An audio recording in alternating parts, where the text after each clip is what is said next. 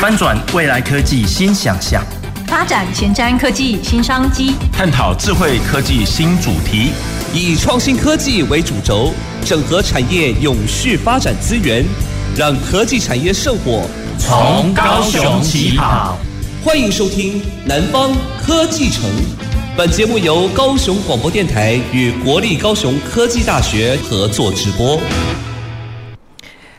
各位高雄广播电台的听众朋友，还有我们 FB 前面的观众朋友，欢迎收听我们南方科技城的节目。呃，我是国立高雄科技大学郭俊贤。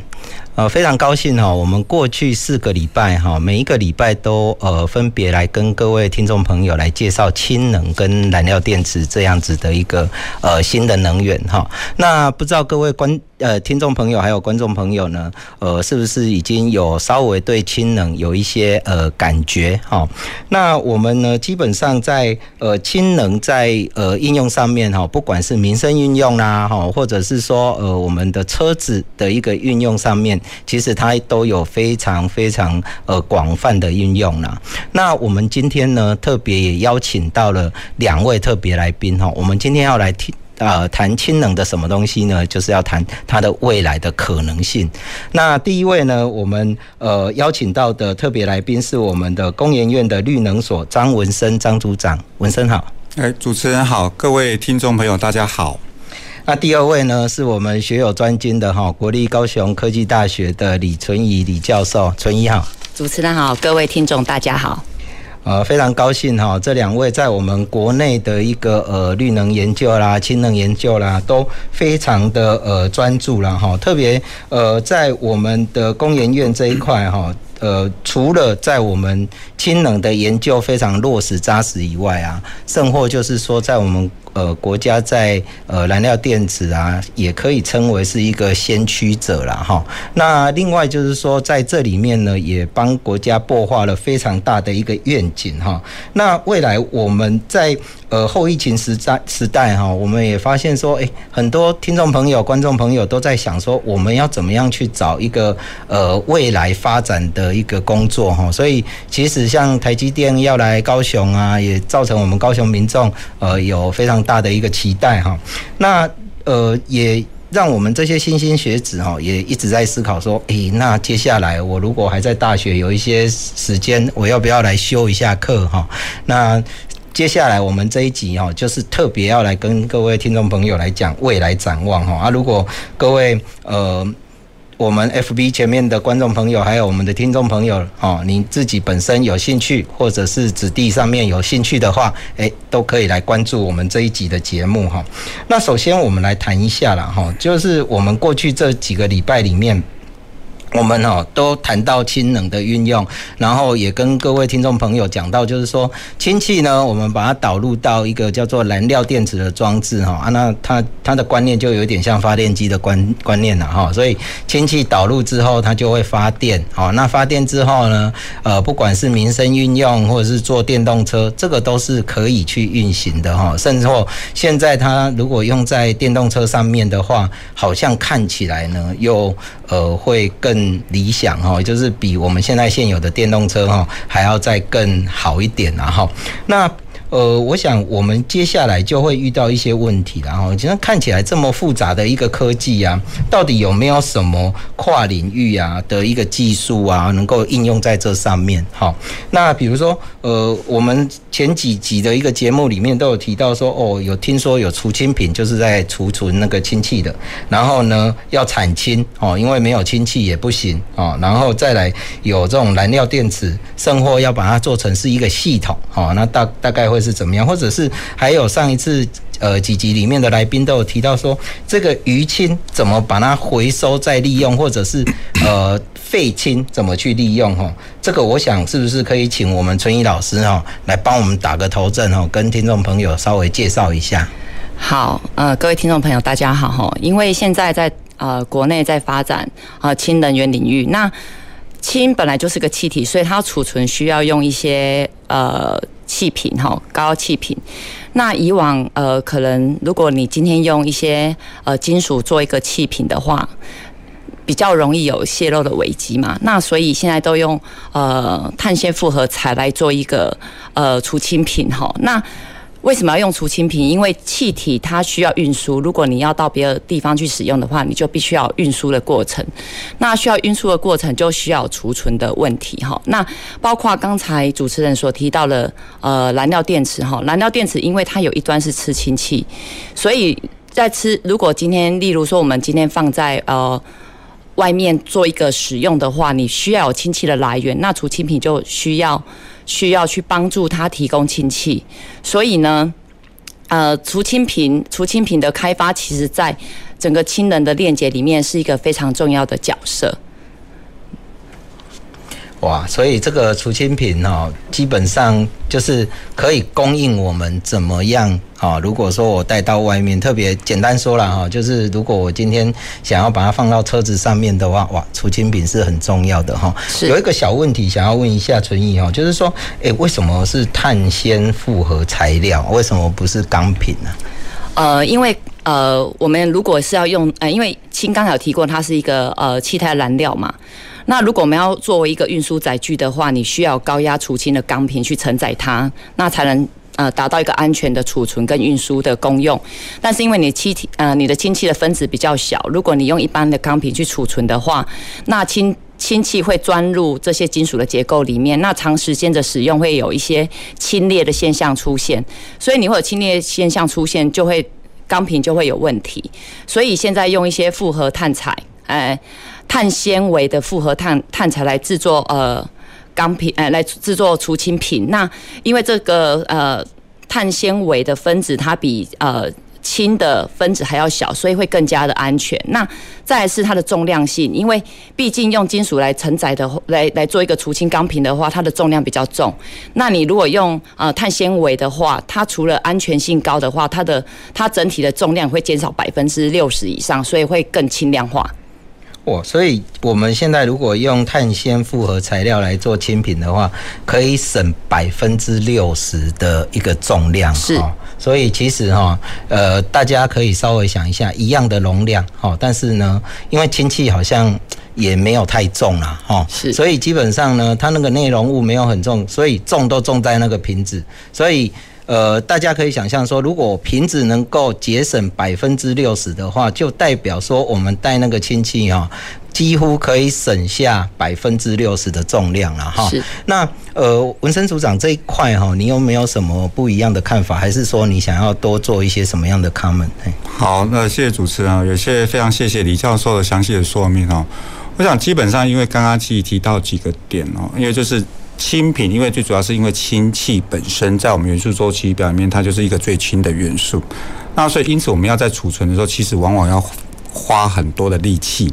那因为它本身的体积，我们要想办法把它在有限的空间里面去做储存。那另外我们要考量到重量的问题。所以刚刚像李教授所提到，就是说用碳纤维这种东西，基本上就大幅了啊降低它所需要的这个重量，那变成我们可以提供一个非常呃足够的氢气，可以让这个车子跑得更远。就像以丰田的这个米拉伊这台车上面来讲的话，基本上这台车上面大概只有载五公斤的氢气，可是它的航程却可以跑到六百到七百公里。那以现在来讲，假设如果以以往的这个呃品种的话。好，因为光以前的钢瓶可能就需要两三百公斤，但是你就在五公斤的氢气。可是你现在变成氢气复合材的话，你可能大概就是什么，就是碳纤维复合材，大概只需要一百多公斤。其实相对来讲，在整个车子上，第一个减轻了车子的重量，第二个你就提供了它可以足够的一个行驶距。所以因此，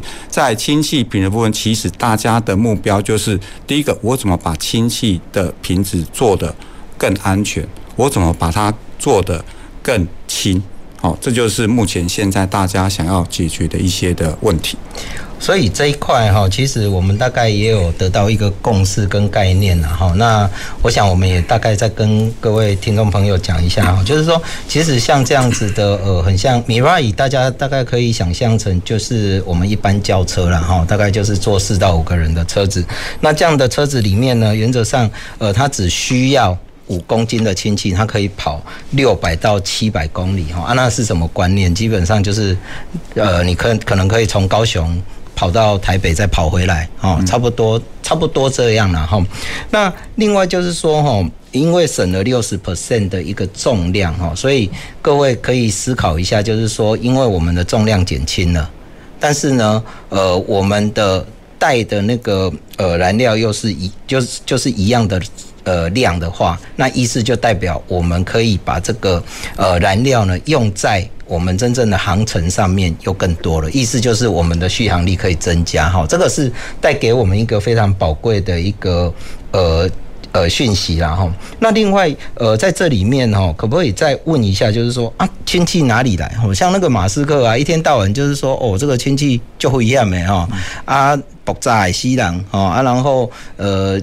用来电解产氢的话，好像也不符合我们的一一个呃经济效益跟经济规模。那这个部分不知道两位有什么样的看法？是不是我们请那个文生来帮我们先说明一下？好，那我想呃，主持人刚才他有两个问题哈，那我先针对第一个问题来回答哈。其实因为氢其实一直都感觉就是哎，这个一个不是一个特别，就只是说因为氢气本身刚才讲很轻，所以。氢气因为很轻，所以它基本上在我们生活中空气里面基本上是不存在。那氢存在哪里呢？氢基本上就存在所有我们常看到的碳氢化合物，像甲醇啊、甲烷。甲醇就是这个呃，我们甲烷大部分就是我们常常知的这个所谓天然气。那还有一个最多的话就是存在水里面。其实水大家都知道它的化学式就是 H2O。那里面就含了两个的氢原子，所以基本上其实氢都在我们的生活中周遭里面存在，只是它不是以气体的方式存在。所以因此我们要得到氢气，就必须要透过一些方法，把刚刚讲的水或者是甲醇、甲烷去转化成氢气去使用。那以以往的话，因为以前这些氢气的生产可能都是从这个所谓化石燃料来，生产过程中都会有一些碳排。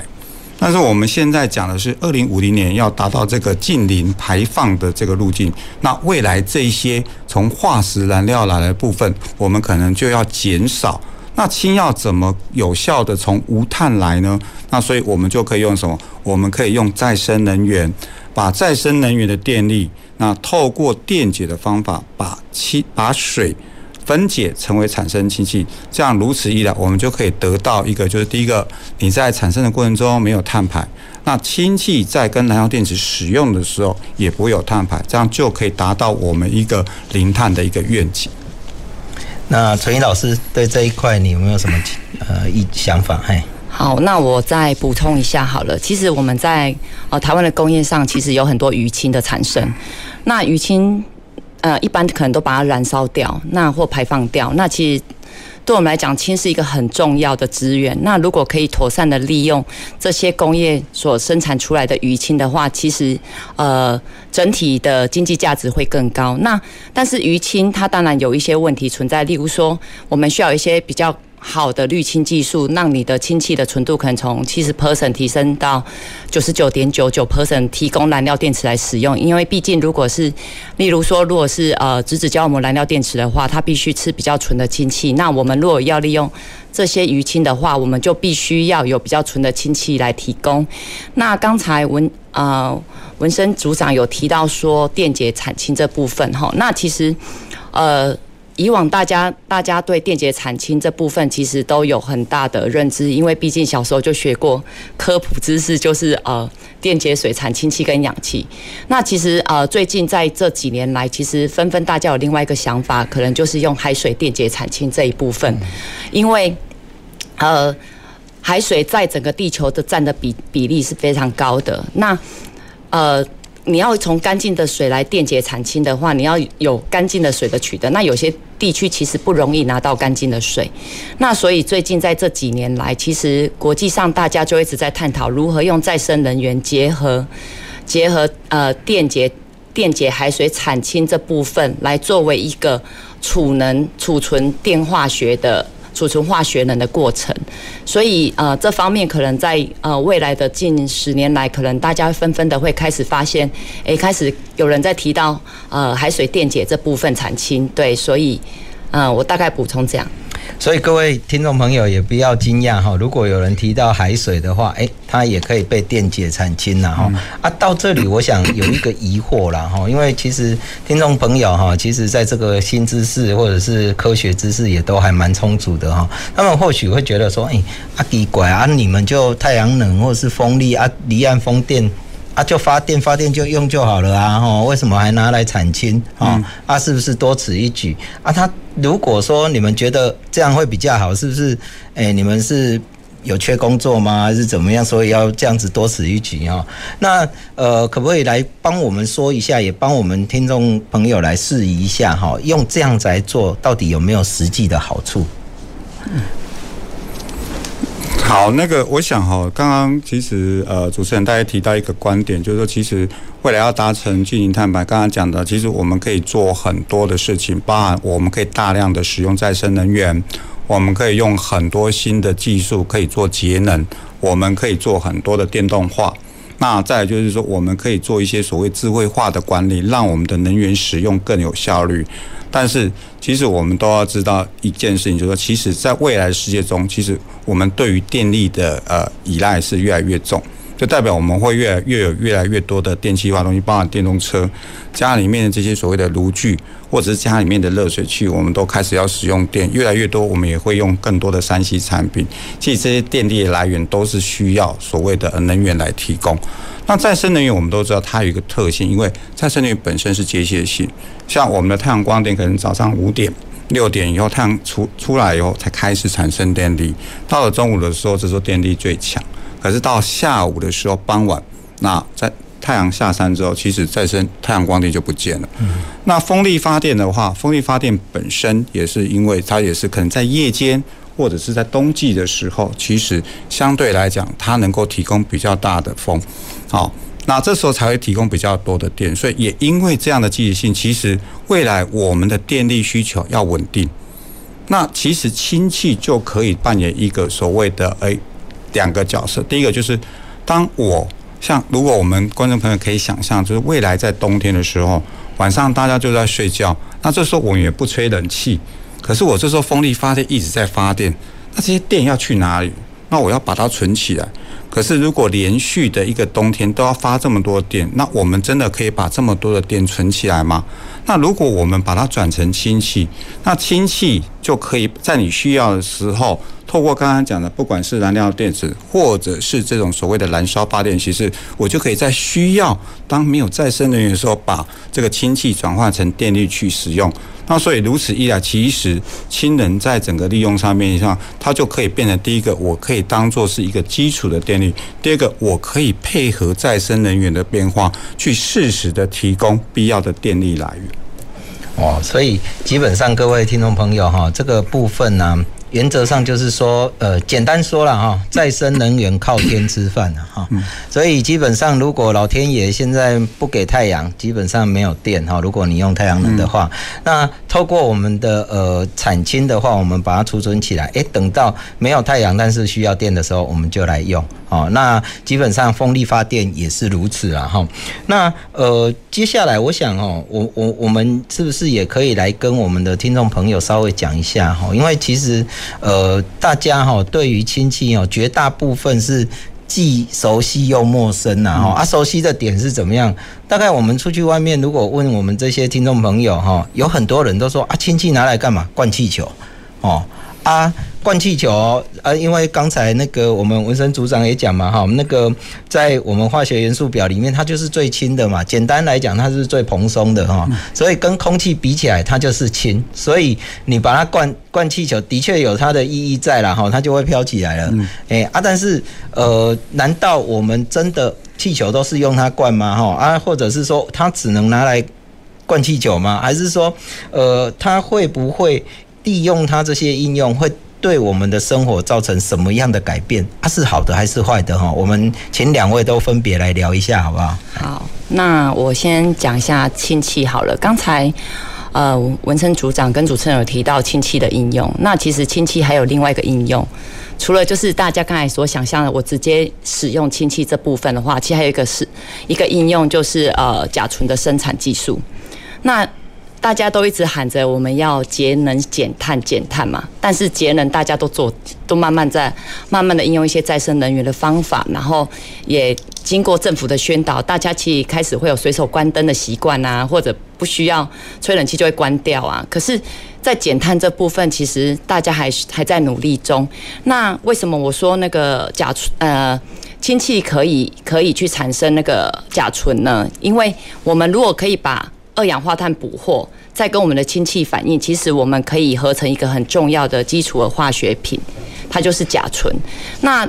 甲醇有多重要？其实甲醇其实它是一个非常重要的呃化工产业的一个基础的料源。例如说，我可以做一氧化碳，我也可以做醋酸、烯烃或者芳芳香烃等一些化学的原料哈。所以。再来是全球其实使用甲醇的量其实非常高，可能全球使用甲醇量可能每年可能需要有一亿吨的甲醇。那这些甲醇怎么来呢？我们可能需要想一些可以配套去解决这些甲醇来源的问题哈。那如果像台湾如果没有那么大量生产，可能就是用进口的。那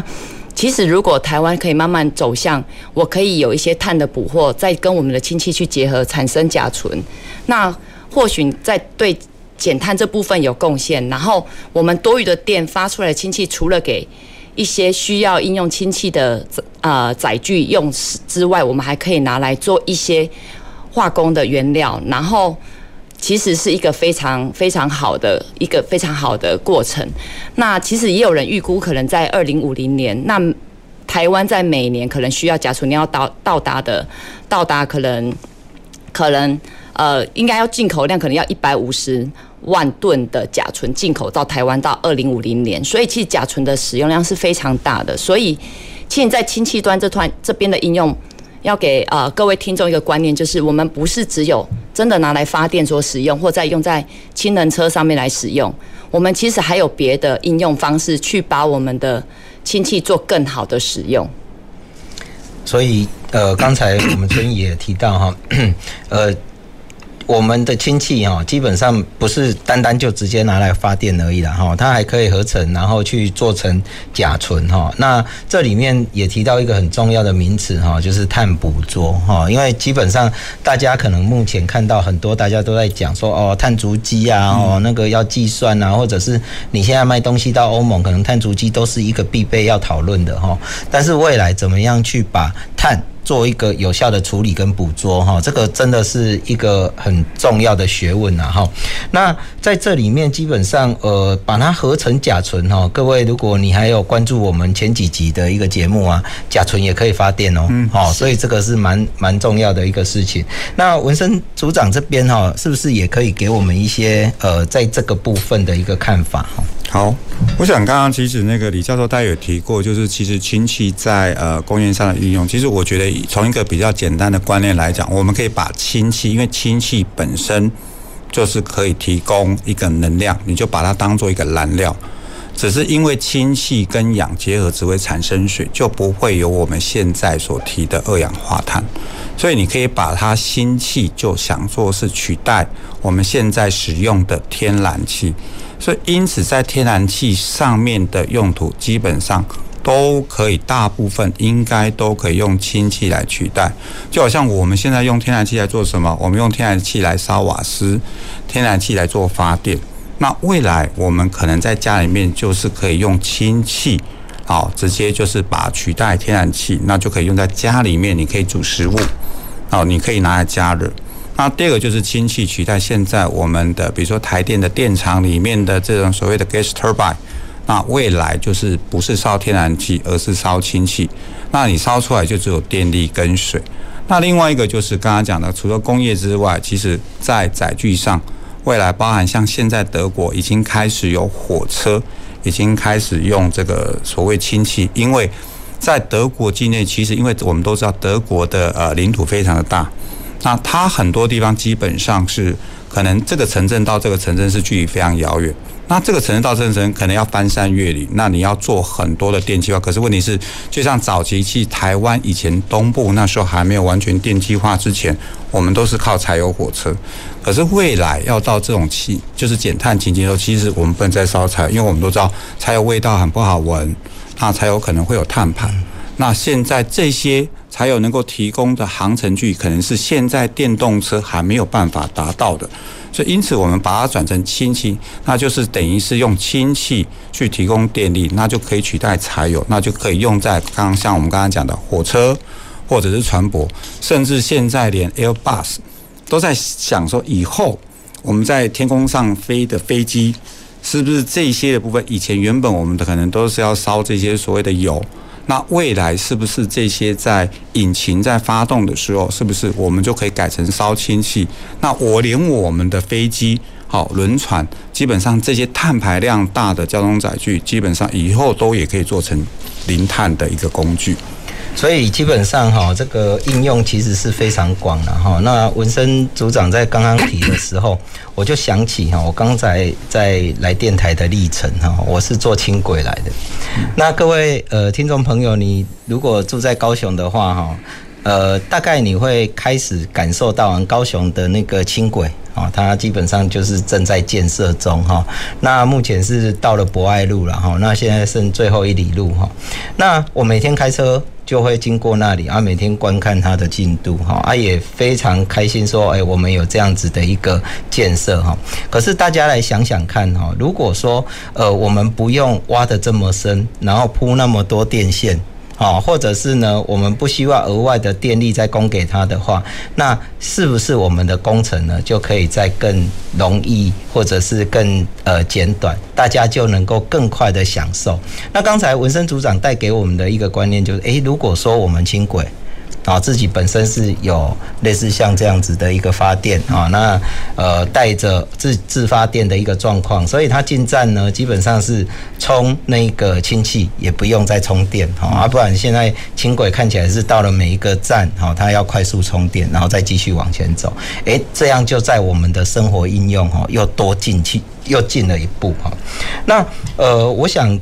大概氢的一个重要性哈，在我们心里面大概都有一定的分量了了哈，所以等一下哈，我们的呃节目，我们想要再跟呃两位来宾啊，再稍微聊聊，如果 local 南台湾啊，我们高雄。到底有没有哪些产业，或者是哪些呃积极可以应用的一个呃氢能应用哈？可能呃分别要请两位来跟我们稍微呃来聊一下，因为我们都会很担心说，诶，高雄以前好像就是中油啊、中钢啊，或者是一些我们呃好像。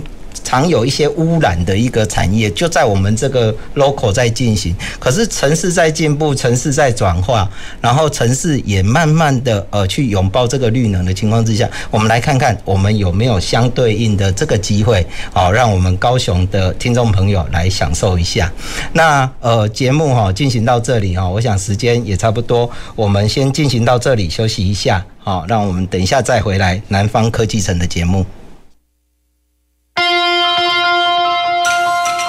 走进时光隧道，踏遍每个街角，城市的璀璨风光，高雄广播陪伴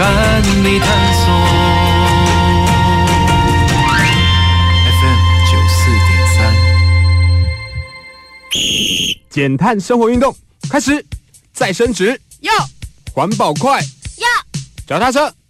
脚踏车。脚踏车嘞？报告班长，脚踏车被它的主人骑出去了啦！减碳生活新主张，平时节约用水用电，多走路或搭捷运、公车、脚踏车等绿色交通工具。上班时可使用双面列印或再生纸影印资料，休息时间电脑开启省电模式。这些小动作都可以让地球更健康哦！节能减碳运动，生活处处可行。高雄九四三邀您一起来。高雄人集合喽！黄色小鸭寒流来袭，回顾高雄大事件。盗火剧团少船街漂流回忆录，四位合租公寓的异乡人，在爆笑又日常的对话中，带你回忆当年。四月十五到四月十六，博尔正港小剧场，高雄人不能错过的舞台剧演出，双人套票七五折优惠中，购票请洽 OpenTix 售票系统。以上广告由高雄市文化局提供。亲爱的听众朋友，大家好，我是张怡然。灭蚊有绝招，清干净、倒干净、刷干净、晾干净，清除病媒蚊滋生源，才是预防登革热最根本的方法。请大家做好环境整顿，落实巡、到、清、刷。相关疑问，请拨打免费防疫专线一九二二。欢迎继续收听高雄广播电台 FM 九四点三 AM 一零八九。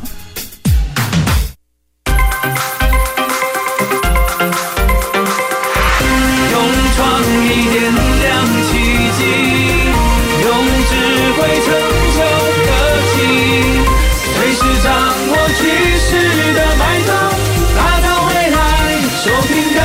声广播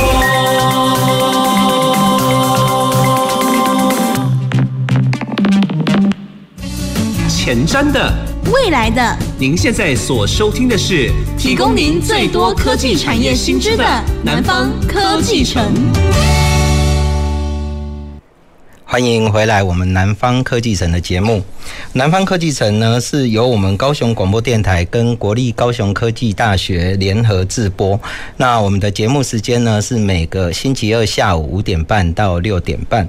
欢迎各位听众朋友呢，能够呃跟我们一起来享受这一个科技的新知。那今天呢，我们非常高兴哈，我们请到我们工研院绿能所的呃文生组长，还有我们国立高雄科技大学的纯怡老师哈，来跟我们我们讲一下未来氢能的一个呃。展望跟可行性哈。那我想在上一段的节目哈，我们聊到一半哦，就很想知道一下，就是说，诶，那南台湾的绿能啊，特别呃，在高雄也好，台南也好，甚或屏东啊，我们这一个区域里面，我们到底有没有什么样的一个发展哈？因为其实民众也会担心呐哈，以前我们拥抱呃。工业嘛，哈，是一个工业城，然后有呃中钢啊、中油啊等等这些哈。那但是后来呢，我们慢慢转向一个呃绿化城市、绿化都市的一个情况之下，那如果我们要拥抱氢能，会不会又造成另外一个可怕的事情发生哈？那是不是可以请两位也分别来跟我们示一下哈？来，请。好，因为南部是属于石化钢铁聚落的，呃呃，应该是说。在南部哈，在轻供应链的这个角色里面哈，大概以石化钢铁聚落为主哈。那其实呃，经济部可能在一百零九年，其实在沙仑智慧呃绿能科技城，其实就开始建置一些绿能产域。那这部分呃，他希望就是从北往北的话，从沙仑出发往北，跟嘉义跟呃台南的科学园区，那往南可以衔接桥头或屏东科学园区，打造整个南部的科技的廊道。然后可能就是希望带动整个南部的绿能产业，那这部分我们可能可以请呃文生组长来进行说明。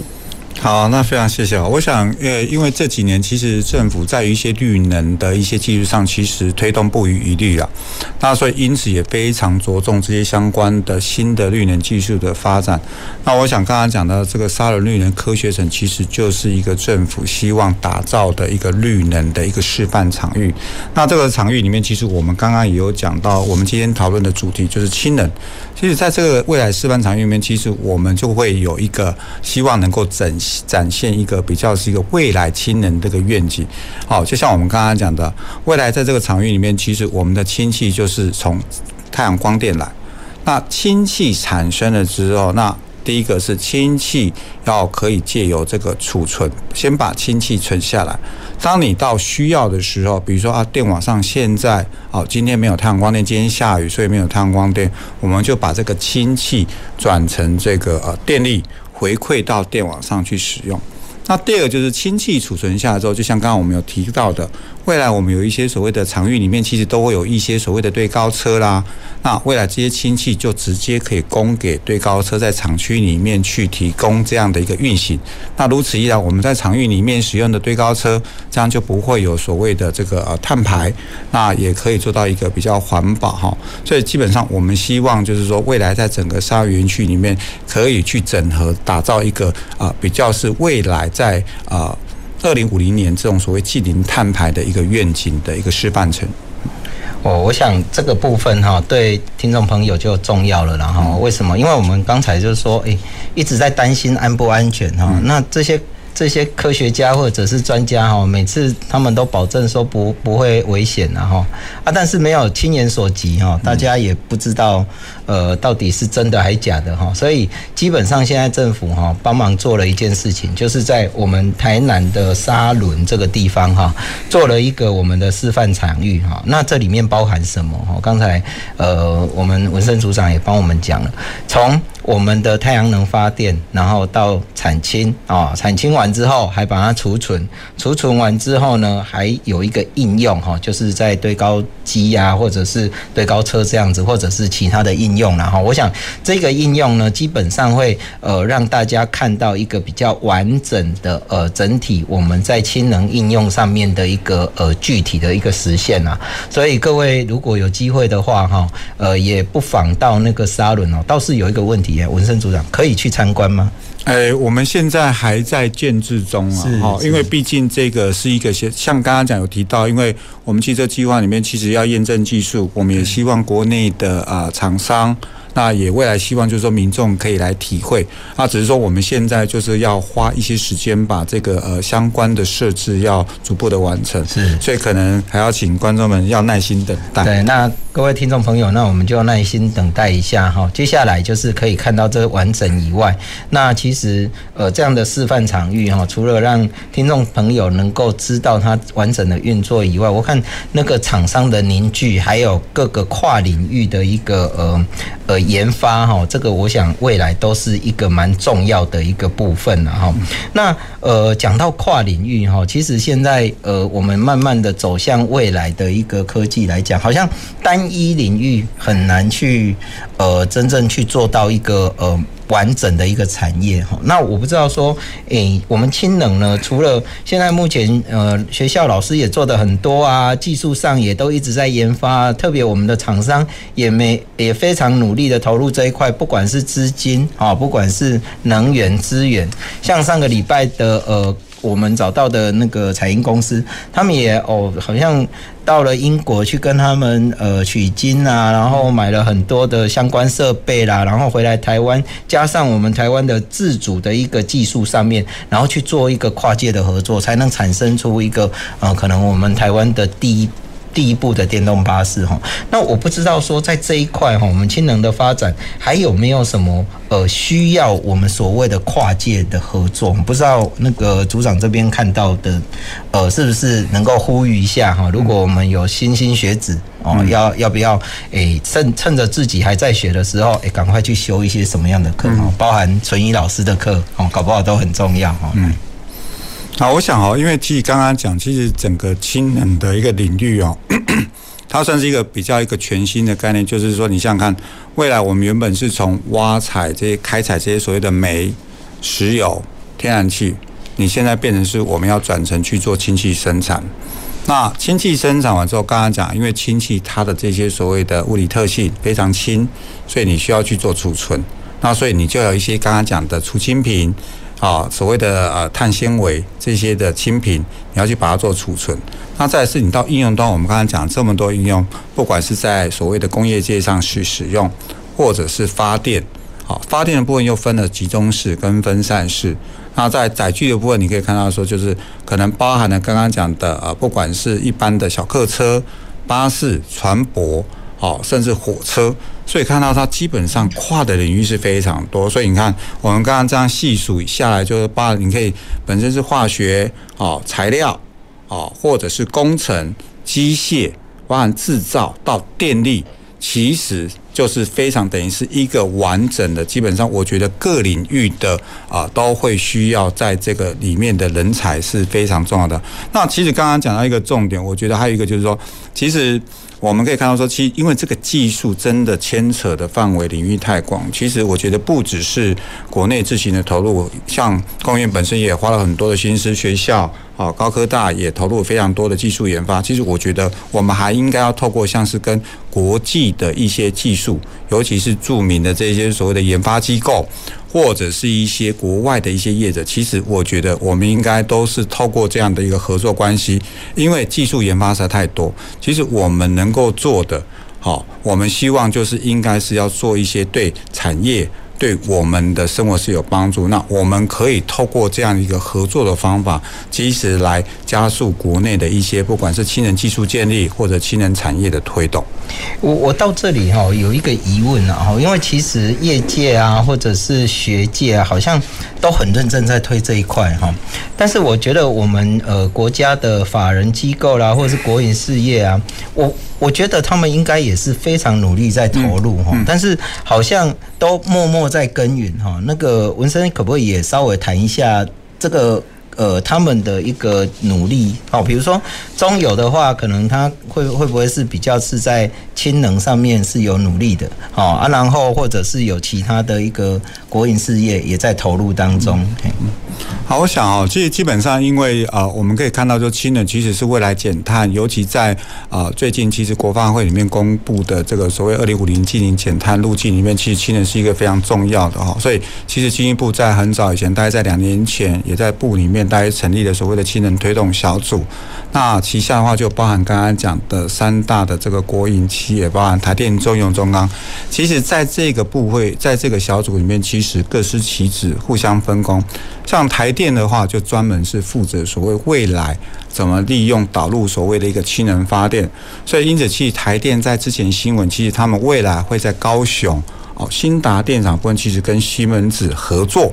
未来它的氢原本是烧天然气的这个机组，开始会导入部分的氢气的一个混烧的试验，哦，所以其实开始这些国营单位都是希望，因为毕竟这是一个新的呃一个技术领域，其实还是需要有这些所谓的国营企业哦带头示范先行，这样。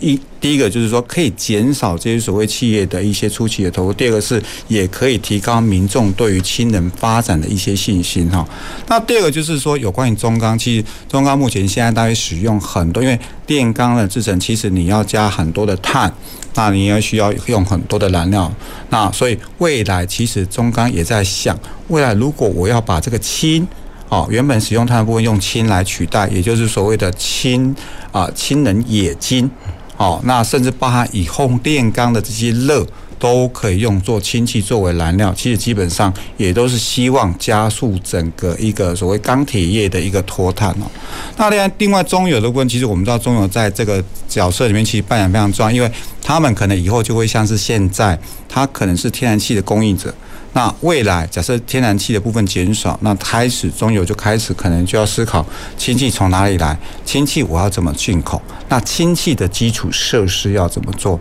那第二个就是原本国内这些所谓的加油站。那未来我们可能就要这样减少，要改成电动车或者改成氢能载具的时候，这时候可能就要设立所谓的加氢站。所以其实中油公司也打算在今年年底开始，也会去导入这个所谓加氢站的一个设施。哇，所以我们三大国营企业哈，台电、中钢、中油，哇，这个都积极投入了哈。我们今今天看听起来哈，就是说像呃台电现在在试行的用天然气，然后跟我们的氢气去做混烧哈。那各位听众朋友可能会觉得说，嗯啊混烧。啊，第一个一样又是烧嘛，哈，啊，第二个又又有天然气，啊，到底好在哪里？请注意哦，混烧哈，绝对会造成碳排的减少了，哈，因为我们氢气的导入的话，那个 C 哈，就是那个碳的量就会减少哈，所以这个其实是有它的呃意义存在的。那再来就是中油哈，那个其实很像像各位听众朋友，如果上上上个礼拜有加入我们的话，就会知道说，哎，你买那个氢气车好像。也没什么用哦，因为没地方可以加嘛哈，所以中油要扮演一个非常重要的角色，怎么样设立加氢站哦？那呃，这个加氢站设立了之后，怎么样又推广，然后安全性或者是呃让民众能够轻呃安全又顺利的去加氢哈，这一块我想中油也在努力当中哈。那又配合上我们刚才淳仪老师有提到的那个碳纤维的一个瓶子的话，哇，那大家就会有一个安全而且呢。可以去加氢的一个机会哈。那中钢这一块哈，我我的理解，中钢最近在呃，它发出的绿能哈，甚或它有做类似像什么气电共生啊等等这些哈，呃，是试着去把这些呃再生能源，或者是说呃把这些热能够再利用，然后不要说好像呃这些热就把它排掉哈，因为排掉的话等于就是呃把它变成是一种污染。那我们现在就是希望说，诶，把这个污染哈把。污染以外，就是把它变黄金哈，把它拿来做所谓的那个发电。那除了这个以外呢，氢能、冶金这一块。可能对于未来的碳排哈，基本上有非常非常大的帮助哈，我们都乐观其成。那呃，在这个情况之下哈，我不知道纯一老师有没有看到，就是说，因为你在学术界啦哈，大部分就是呃每天就是要教我们这些小朋友或者是这些同学哈，带领他们走向未来的一个道路了哈。不知道你在这个学术界的看法哈，在这一块里面，对于呃我们的一个呃跨界合作这一块。你有什么样的一个建议跟呃想法？嗯，如果以教育的角度来看的话，我当然是希望在呃亲人的概念上可以从小扎根，因为毕竟还是有很多人可能对呃亲人有一点惧怕。那其实亲人没有那么可怕，可怕是你不了解。当你了解他，就不可怕了。那在亲人领域里面，其实涵盖的领域非常广，例如说。我们呃，我们在做氢能的，有在做触媒，触媒。这个触媒主要，例如说，我刚才呃上个部分有提到的呃海水电解的部分，那你要海海水电解产氢，其实在电解里面有一个过程，就是你需要有一个电化学的触媒，那个触媒的研发就需要有化学还有材料或化工背景的人来参与。因为它毕竟是要用化学的方式去合成。那例如说，我们产氢之后，我们怎么把它应用在燃料电池里面？在燃料电池里面就需要很多机械的人才或电机的人才。例如说，燃料电池里面有双极板，有双极板可以去要使用，或者一些哦，可能气体扩散层、质子胶膜，怎么把它组装起来？怎么让它结构更稳定、更好？这些就需要机械机械背景的人才。那当你要把它变。变成一个系统可以使用的时候，你就需要有很多电控学电子电控人参与这个参与这个设计的过程。所以其实，嗯，说实在话，在在学术界的话，其实，在每一个领域都有老师去研究或探讨每一个跟氢产生的过程相关的一个链接的研究。所以即即使就要。即使我们要变成一台车子，它是吃氢能的车子，我们也必须要把它整台车子的设计很完善，包括它可能安全性。例如说，我们郭副校长他就是他就是有在做氢燃料电池车，他也是对整台车子的轻量化或者是它的除氢方式都非常有研究。所以其实各行各业都可以去参与这个。呃，跨界的合作。那其实我觉得，除了呃学术界的话，其实也希望国内的各个厂商，呃，不管是哪种厂商，其实都可以尝试着去做一些呃转型，或者是学了一些更更新的能源领域，呃，让自己就是呃公司的发展可以更广，这样子。对，所以哈，意思就是各行各业都可以投入了哈。我们呃诚挚邀请各位哈，都一起来投入啊。有些人哪些人可以投入哈？第一个像。呃，刚才讲的材料哈，然后也会牵涉到我们的电力控制啦，电电力电子啦哈。如果坐车的朋友也非常欢迎啦哈，然后坐船舶啦，或者是呃电动车啦哈，这个我们都会需要哈。那甚至有一些我们高雄市很多的传统产业哈，做一些呃精密加工的啦哈，金属成型的啦，甚或甚射出成型的啦，这个基本上都可以了哈。那原则上，我想在这样子的一个领域里面哈，我们再从那个纯仪老师的话语里面啊，他有提到一个更重要的观念，教育。好，这个教育的部分哈，为什么？因为其实我们要拥抱一个新科技哈，其实不容易啊。啊，那各位你想想看哈，呃，如果说呃，在很久很久以前哈，叫你站在坐在一个呃会爆炸的地东西上面哈。你敢或不敢？哦，当然，我们都嘛不敢。为什么坐在爆炸的东西上面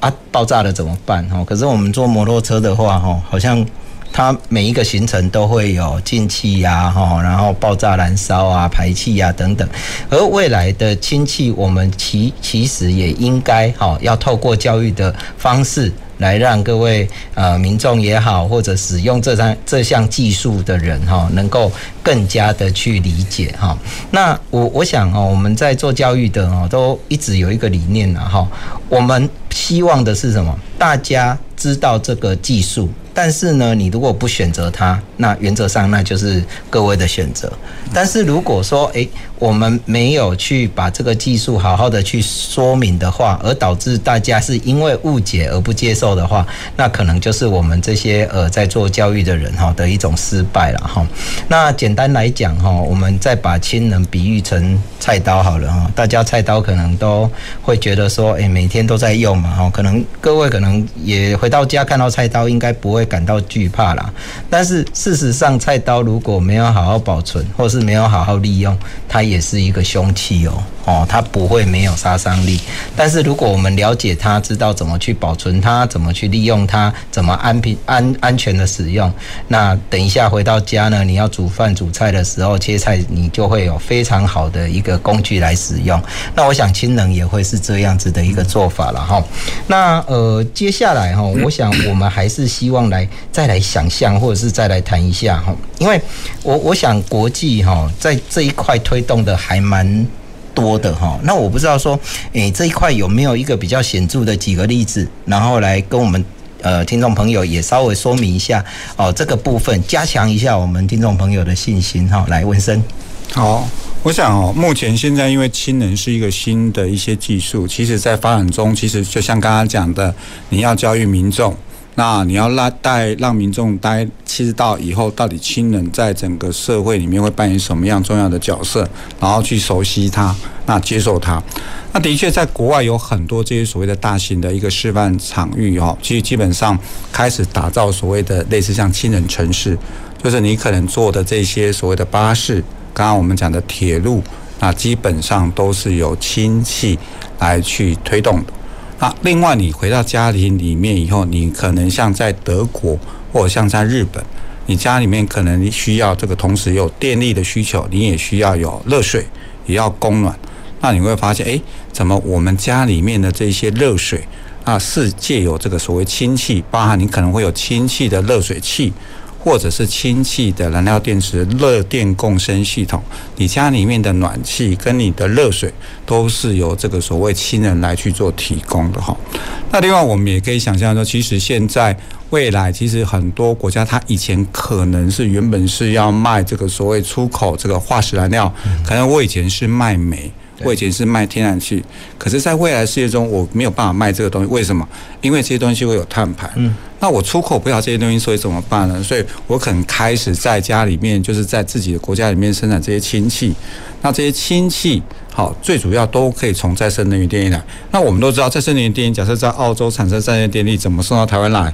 很困难嘛，对，不对？但是在澳是澳洲，如果你把再生能源转成氢气，氢气借由输送方法，以前是送 LNG，现在变成是送氢气，那就可以提供台湾比较洁净的能源。所以可以看到说，这就是一个新的一个不同的概念，就是以前原本你都使用化学啊、呃，所谓化石燃料，你现在就开始使用新的干净洁净的能源。哦，所以基本上呃。未来啦哈，就是说我们可能煤也不能买嘛哦，因为有碳排，天然气也不太想要在使用的情况之下，那我们就变成是诶进口是氢气了哈。那我再转念一想哦，有没有机会我们台湾也变成是一个氢气的供应商，然后去出口哈？那当然这个是一个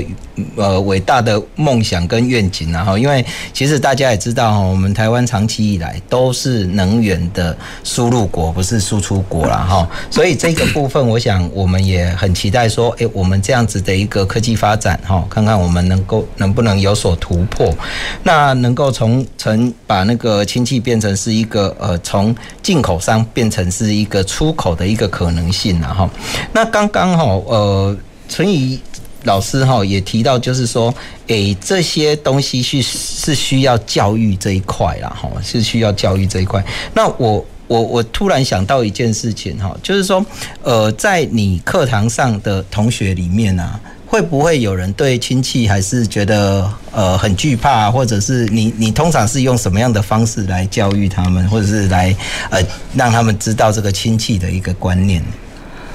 呃，其实我觉得还是要从基本的理论先让他们了解整个化学式的过程，齁，这样子他们可能就比较了解，当一个元素跟一个元素结合的时候，它会产生另外一个什么元素，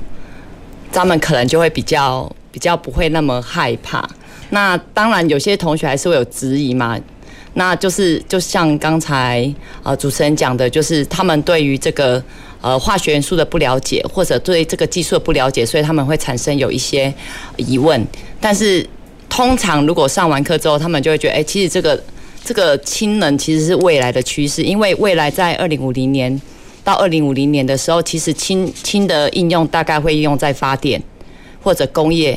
或者或者是一个运输载具上面，这是必定要走的路。尤其是刚才呃组长所讲的，或者主持人所讲的，在发电这一块，可能就用混烧的方式去执行。那其实也可以降低我们进口一些燃料的一些一些过程哈。那所以其实，在教育这部分，我们的目的是希望呃从我们知道的知识，可以教育我们的下一代，让他可以在。了解这个知识之后，再告诉他的下一代，这样子才会有一个衍生的，有一个衍生的效益存在。我我想哈，的确啦，像我们淳怡老师讲的哈，教育这一块就是呃更新我们同学的一个知识哈。那我们也希望这一块能够推广哈。那今天我们南方科技城呢，为什么一直在讲这些科技？主要的原因也是期待说，诶，我们的听众朋友透过这个节目，我们可以把这些新的技术、新的知识能够带给听众朋友。然后呢，呃，这一块其实基本上呃大家也不要太担心，因为不会是。今天讲完，明天就马上哦，全面变成氢能社会哈。其实没有那么容易，那也要透过你我之间的努力哈。那除了透过努力以外，我们还要彼此哈，跟这样的新的技术来进行一个和解了哈。那在在这样的一个情况之下，我们就有机会去拥抱新科技哈。今天非常高兴哈，我们节目进行到这里，我们要谢谢两位特别来宾哈，帮我们做了一个非常好的结尾，也谢谢我们听众朋友的收收。听哈，那我们呃再一次邀请我们下周下周二同一时间呢，呃欢迎继续收听我们前瞻的科技的未来的南方科技城节目，谢谢大家。南方科技城节目由高雄广播电台与国立高雄科技大学合作直播，感谢您的收听。